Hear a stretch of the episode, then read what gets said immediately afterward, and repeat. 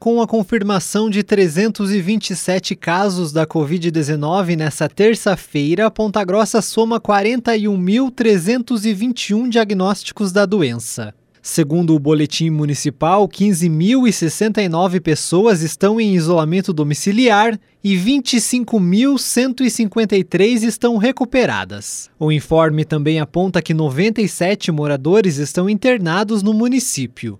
Desse número, 59 estão em unidade de terapia intensiva e 38 em enfermaria. Todas as UTIs da cidade que tratam a doença estão com ocupação máxima. A Fundação Municipal de Saúde também confirmou cinco mortes nesta terça-feira. Até agora, 983 pessoas morreram por complicações do coronavírus na cidade.